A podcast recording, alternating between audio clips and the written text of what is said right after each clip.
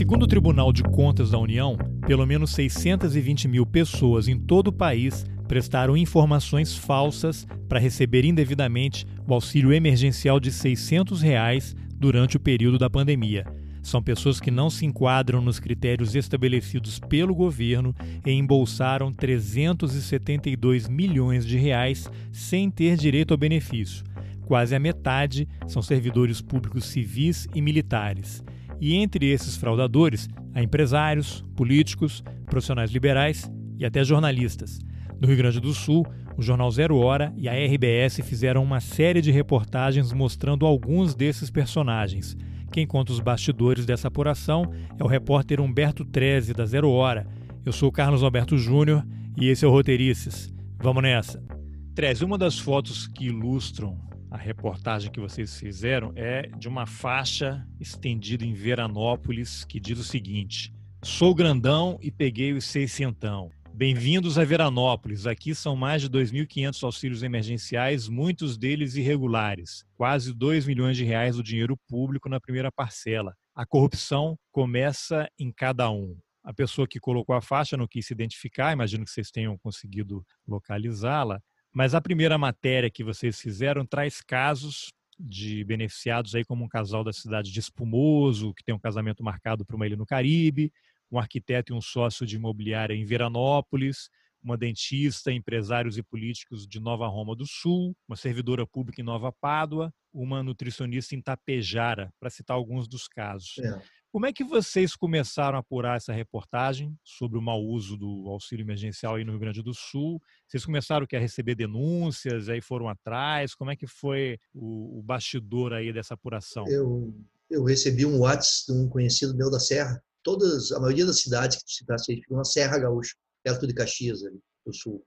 E aí o cara chegou e disse: bicho, tu já deu uma olhada nas listas do auxílio emergencial? Só tem gente abonada tirando. Eu digo, como assim só tem gente abonada? Eu ouvi falar, né? deve ter distorção. Não, aqui a maioria é gente abonada. Eu digo, a maioria, é a maioria. Vou te mandar uma lista com os nomes de pessoas e o que, que elas são. Tá, me manda. Mas a gente não quer tu, a gente quer o grisote. Eu digo, ah, tu quer o grisote, mas tu manda para mim. É, porque eu não tenho contato dele. Ele diz, ah, eu tenho, mas eu não vou, não vou deixar de, de participar desse negócio aí. Tá bom, porque o que, porque o grisote, né? O grisote trabalha para Globo a Rede Globo. Ah, é o Giovanni é um Grisotti, né? Giovanni é um Grisotti, exatamente. Ele, ele faz só trabalho sem rosto, né? Ele se infiltra, normalmente. É, um, é aquele produtor que não aparece. Tipo, tipo Faustini, que tem no Rio de Janeiro, tipo Robson Seranto, lá de São Paulo. São outros caras, são excelentes repórteres que abriram mão da vaidade de aparecer na frente da telinha para fazer reportagem underground, né? Só assinam Tipo e aí eles queriam. O Tim, o Tim Lopes também. Tim Lopes Rio, fazia, exatamente. Pela, exatamente. Tráfico. Sim, sim. O, o Grisotti já fez.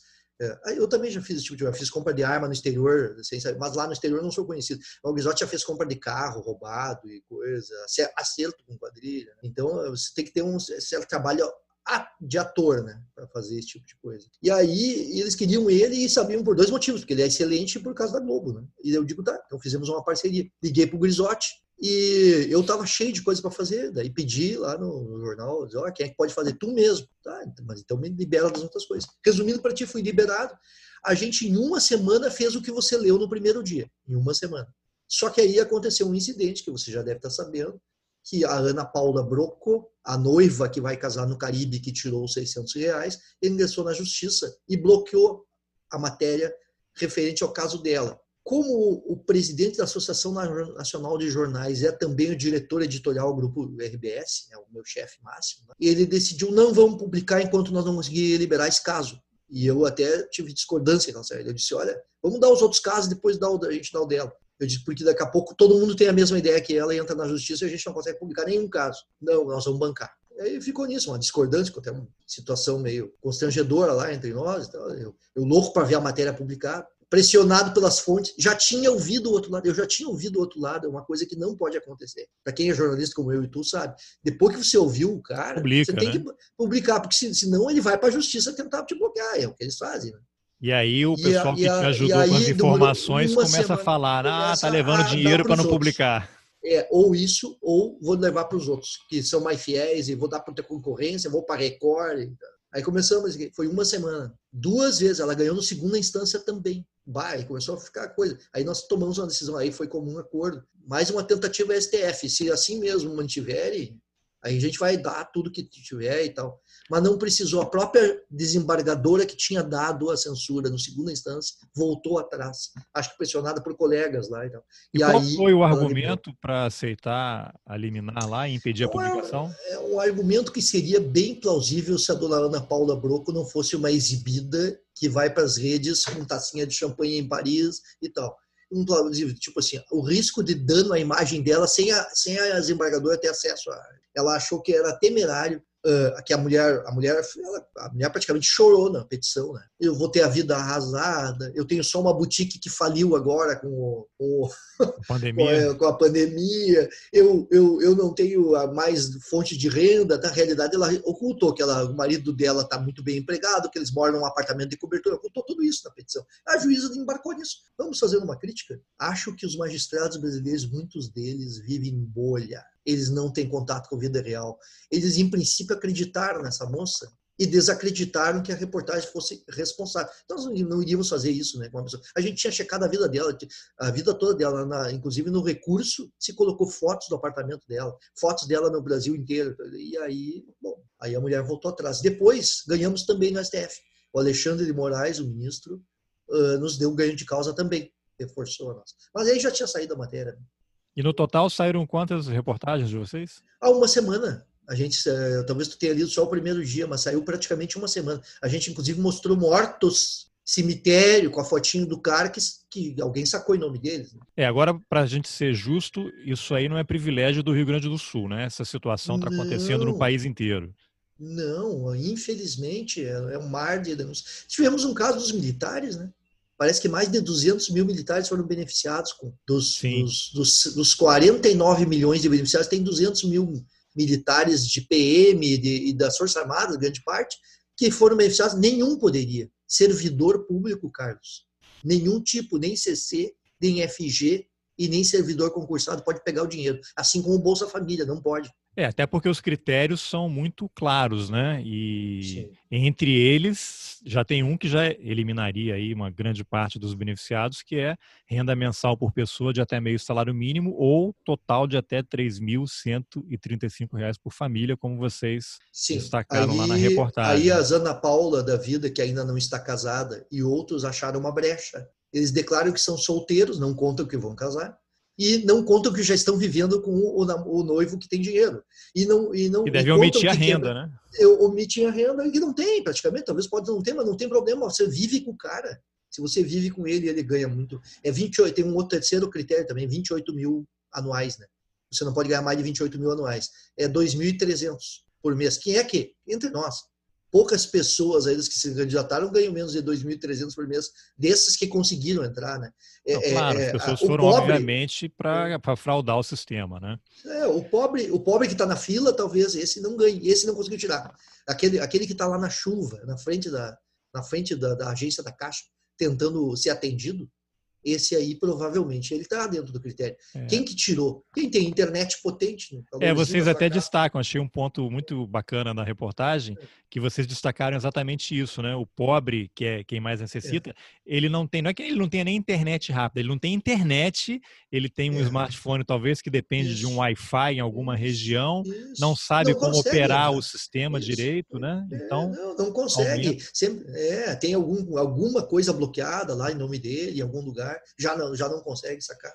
Então é. É, isso é interessante que me lembra até um filme em inglês que é Eu, Daniel Blake, que é um filme de 2016 do Ken Loach, que é um cineasta que tem feito coisas muito interessantes. Fez até um recente aí sobre, sobre a uberização da economia, pegando exatamente um motorista sim, de Uber. Sim. Mas esse Eu, Daniel Blake, é exatamente um, um cara que sofre um acidente de trabalho, ele fica impedido de trabalhar e aí ele cai naquela confusão que é a burocracia do serviço serviço público para tentar conseguir a pensão dele. Então ele não pode voltar a trabalhar e não consegue é, renovar o pedido dele de licença para ele receber um salário enquanto está impossibilitado de trabalhar, mesma coisa. Agora, Treze, como é que foi a reação das pessoas quando vocês começaram a, a, procurar, não, os, os que se beneficiaram irregularmente?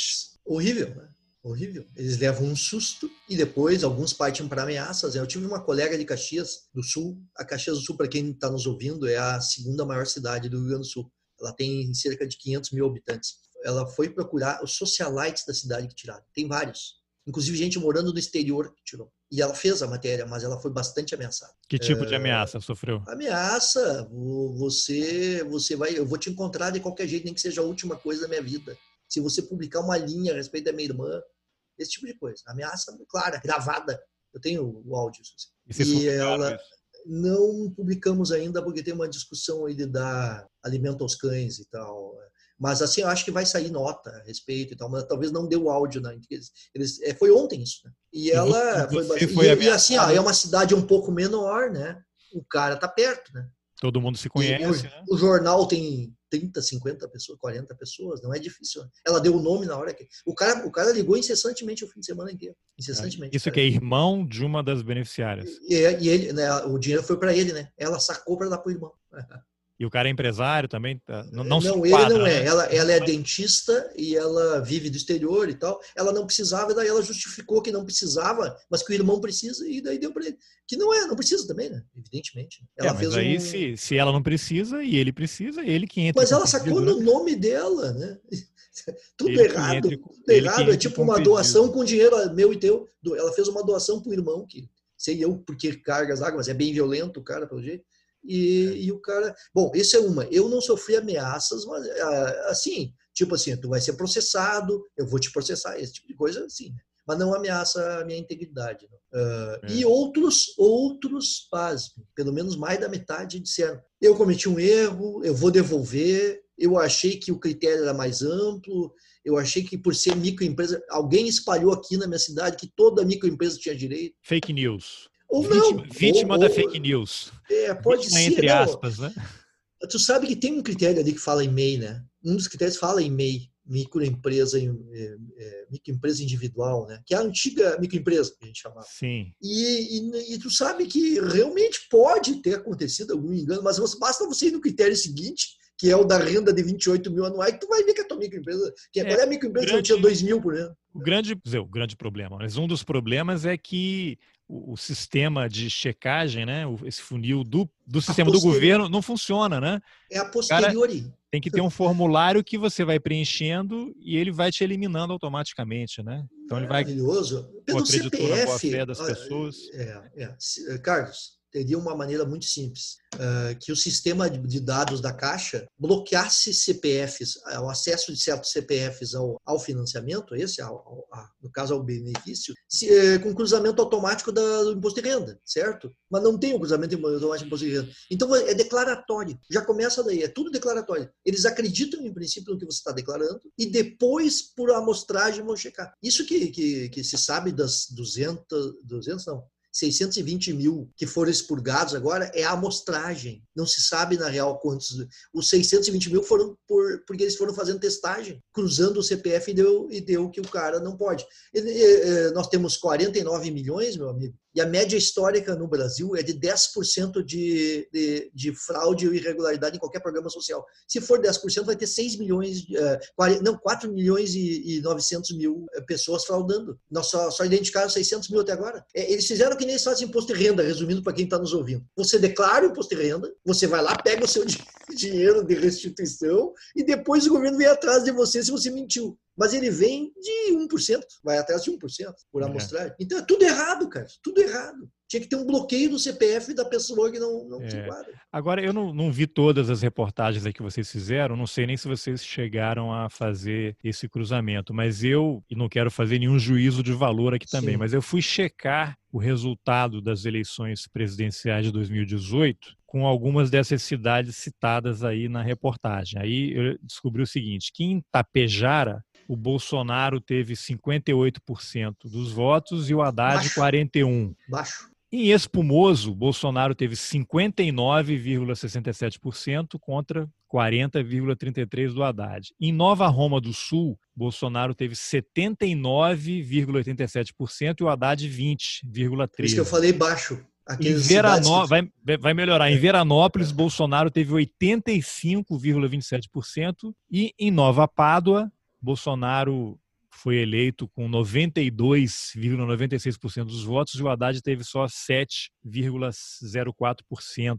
Você acha que dá para fazer alguma ilação aí ou seria muita maldade? Uh, a gente evitou de fazer, porque, por exemplo, ali de uh, ali em Nova Roma, uma das cidades, um dos que sacou é um ex-prefeito do PT. Então a gente fazer essa ligação direta e, o, o, e depois eu vou te contar um outro bastidor. Uh, essa fazer essa ligação direta com, com a política, a gente resolveu não fazer em termos assim porque teria exceções que são de outros partidos, partidos de esquerda que também tiraram. Sim, mas o fato de ser do mas, PT não mas, significa que não tem ladrão no partido. Como é, tem em todos é os partidos, né? Sim, Todo sim. partido é, tem, é, onde tem ser humano, tem alguma coisa errada, né? É, eu cheguei a fazer um cruzamento dos caras, dos políticos mais abonados, não saiu essa matéria ainda. Os políticos mais abonados daqui do Sul que tiraram. Ah, tá na e fila os, aí para publicar, você tá dando um é, spoiler possivelmente, aí. Possivelmente, é, possivelmente tá uma discussão, é ano eleitoral, vai ser um pouquinho complicado, são todos candidatos a prefeito de novo, aquela coisa, né? Tem uma, uma certa discussão, mas eu acho que sai. E aí é, tem uma certa discussão porque existe uma existe um mecanismo jurídico, né? Se você manchar a reputação do cara que é candidato e ele for prejudicado, e se eu me cometer um engano nessa daí, eu aí a gente vai pagar um caminhão de dinheiro. Mas é aquela, é, é, aquela máxima, contra fatos não há argumentos, é, né? É, verdade. Mas não posso pegar o cara errado no sentido de me enganar, do cara ter uma boa explicação aí. Um, um homônimo, aí, né? Um homônimo. É, não, homônimo não seria, mas assim, ó, ele quebrou em quatro anos. Vai lá que ele quebrou, quebrou, tá falido. E eu não, não, com a pandemia a gente tá viajando pouco, né? Então tenho que fazer tudo virtual, né? Tem que ver se ele tem, onde é que ele tem foto aí, né? Tá lá no Caribe. É, exatamente, Paris. esse tipo de coisa. Mas aí os três primeiros são do PDT ali, né? PDT e tal. Então, assim, ó, mas eu concordo contigo. É, o que acontece aí, eu acho que é maior do que eu acho. Eu não vejo um direcionamento, não vejo um direcionamento do governo para esse tipo de coisa. Não, não, não consegui. Até tentamos ver isso, né? Mas assim, ó, primeiro lugar tem de vários partidos, inclusive dos de oposição ao Bolsonaro. Segundo, segundo lugar, eu acho que o fenômeno é, é, é muito maior assim, ó no Rio Grande do Sul, não sei se você sabe, é o segundo estado em que o Bolsonaro mais teve voto né, Sim. proporcional. Sim. É o segundo, só perde para Santa Catarina. Santa Catarina foi o estado brasileiro que mais deu votos proporcionalmente ao tamanho para o Bolsonaro. Maior percentual de votos. O segundo foi o Rio Grande do Sul, que eu sei que eu sei. Terceiro, possivelmente, Paraná. Tá? Então, o que, que acontece? Natural que as mesmas pessoas que tenham pegado e ido atrás do Bolsonaro também tenham votado neles, está entendendo? É um troço bem, bem assim. Mas não descarto que tenha havido uma orientação. Né? É, é, agora que aqui a maioria dos que tiraram são bolsonaristas, é porque até porque a maioria dos que votaram são bolsonaristas. Outros, outros jornais foram atrás aí dos casos e começaram a identificar situações novas? Sim, alguns jornais gaúchos, entre eles o Pioneiro, que é de Caxias, também é do Grupo RBS, e outros jornais que não são do Grupo RBS, lá em, sei que em Cachoeira do Sul também, e tudo gente abonada, né? Pessoal. Inclusive, lá deu um fenômeno em Cachoeira que um jornal foi lá e denunciou gente ligada ao outro jornal que tinha pegado o dia. é, tá certo? Né? E a reação aí popular com as reportagens foi boa? Maravilhosa, maravilhosa. Uh, a direita e a esquerda. Inclusive desse pessoal que eu te disse que, que tem muita gente na minha timeline que é policial e coisa, já querendo linchar os, os ricos que tiraram o dinheiro. Ficam propondo, é por isso que tem que Tá, e você, e você, você falou que não, não, recebe ameaça de agressão física como essa colega aí, mas você, pelo histórico aí de reportagem que você faz, sempre com temas muito polêmicos, você é vítima de ataque de ódio aí nas redes sociais? Não, não, eu recebo ameaça. Eu não recebi nesse caso. eu não recebi esse caso. Eu, eu, eu às vezes recebo. É, recebo direto, assim, pelo, pelo, pelo Facebook, aí faço ocorrência, às vezes. O, o, cara, safado, safado, sem vergonha, tu vai ver, esse tipo de coisa. Eu, eu faço, sou muito vítima de hater, né?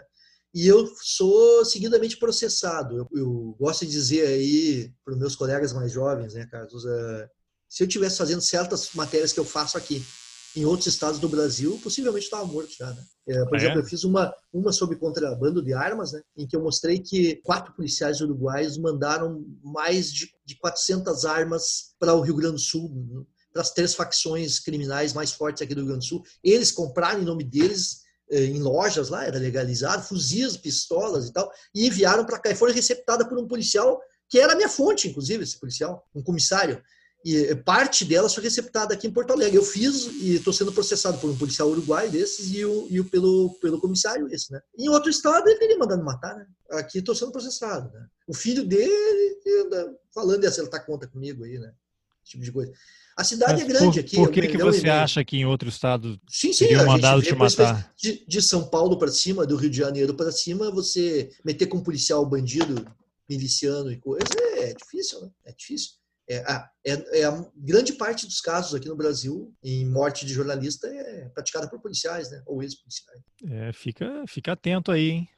Não, mas é isso que eu digo. Esse tipo de ameaça eu sempre tive, convivi a vida toda, até hoje, né?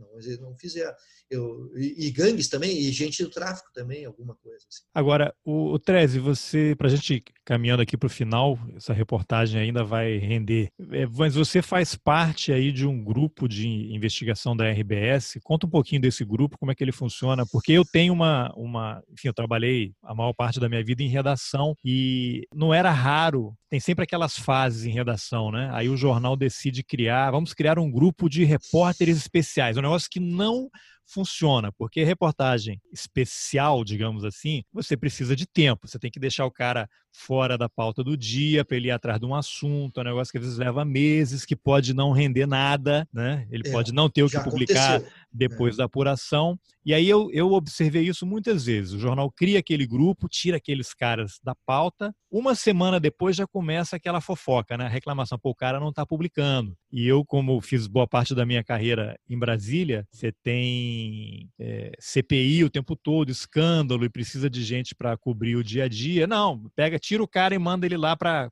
cobrir Isso aquela aí. comissão lá no Congresso. E aí o negócio, em, poucos, em poucas semanas, o negócio acaba e quando tem um passaralho, né? Para quem não conhece, passaralho é, são as demissões em redação, quando demite um monte de gente. Esses caras que têm os salários mais altos em geral são os primeiros a, a dançar, né? Ou volta para a é. pauta para cobrir o dia a dia ou, ou vai embora. Então, é uma coisa que eu nunca vi funcionar direito. Eu queria que você falasse um pouco da experiência aí no jornal. É, um, é, um, é uma iniciativa louvável que a RBS tomou, né? Uma, uma das diretoras, a Marta Gleich, ela foi logo depois do lançamento do filme, do filme aí sobre o grupo de, de, de Filadélfia.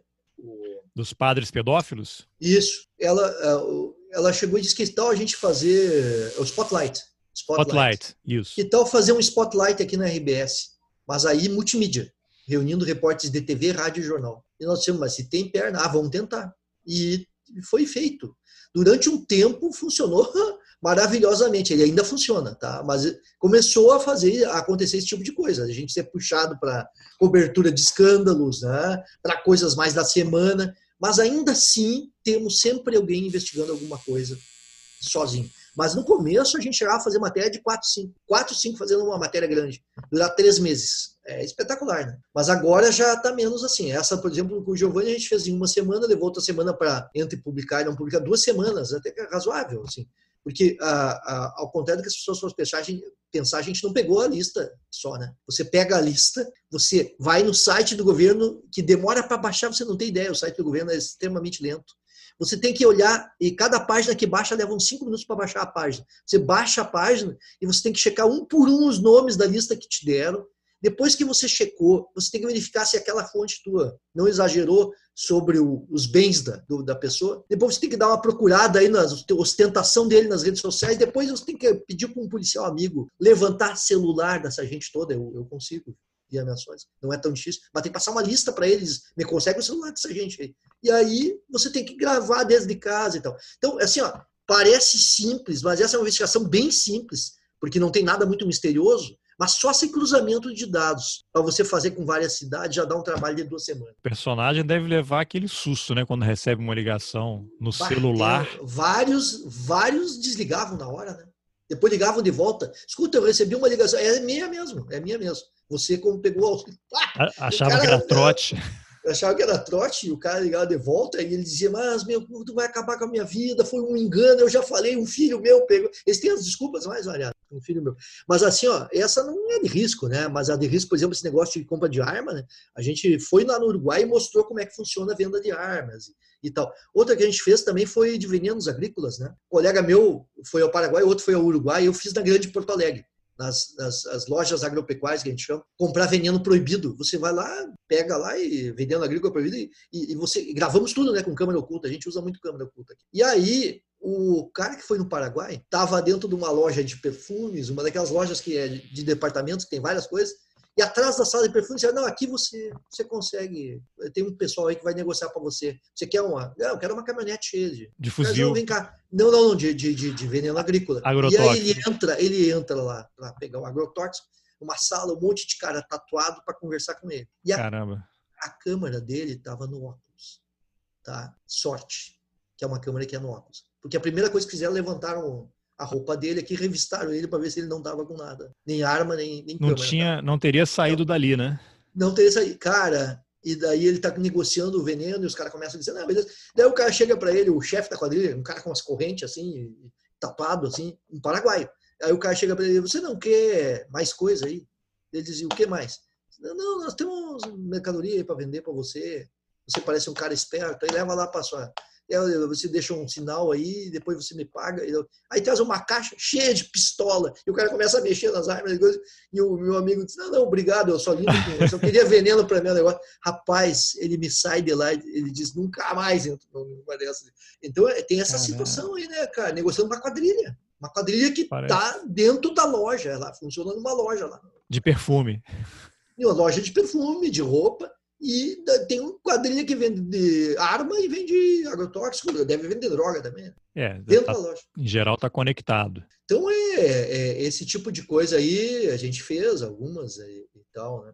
Fizemos uma de fraudes em concursos bancários. Mas só curioso aqui, esse, essa loja aí que vende perfumes e armas, uhum. é, teve consequência em relação a alguma investigação policial, prenderam os caras? Não, Estão lá vendendo, ah, posso, mandou... posso ir lá para comprar uma pistola Pode ir lá. Tá lá. Ah, rapaz, sabe como é que ele, como é que ele descobriu onde é que eles vendiam? Chegou na ponte e perguntou para um gurizinho daqueles daqueles que estão na ponte vendendo bala. Onde eu compro uma metralhadora? Onde é que eu compro? Não, é, não foi assim, mas eu, onde é que eu compro vendendo agrícola? O lugar que, ele, que o, cara, o guri levou ele é o lugar que vende arma também. Mas arma contrabandeada, eh, contrabandeada Arma ilegal não é a loja de balcão, que também vende no Paraguai, por sinal. No Paraguai também se compra loja, mas aí vocês vão te pedir CPF, você vai ser filmado, aquelas coisas. É uma loja, mas vende fuzil.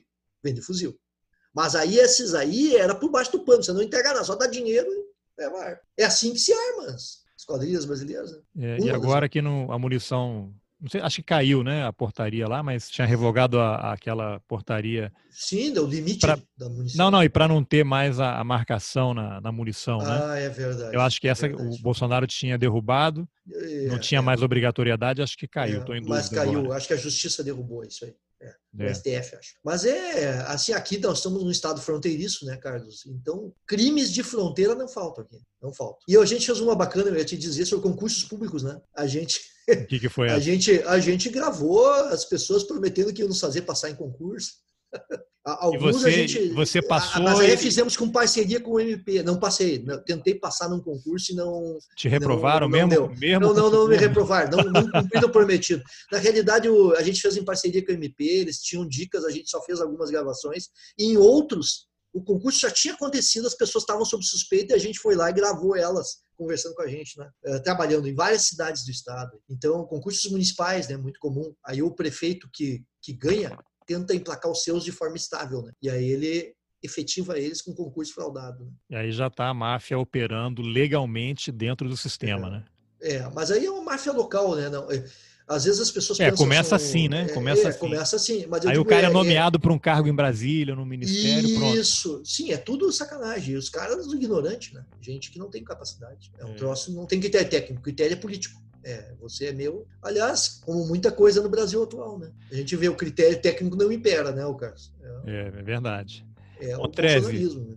É, parabéns aí pela reportagem. Estou ansioso aguardando aí essa dos políticos aí. De repente Vamos vocês conseguem se... impedir que alguém não tão bem intencionado seja eleito para um cargo público, né? Vai ser um grande é. serviço de utilidade é. pública é. e, e obrigado aí pela entrevista. Obrigado, um prazer te rever. Bom, essa foi a entrevista que eu, Carlos Alberto Júnior, fiz com o repórter Humberto Treze do jornal Zero Hora do Rio Grande do Sul sobre as fraudes no auxílio emergencial.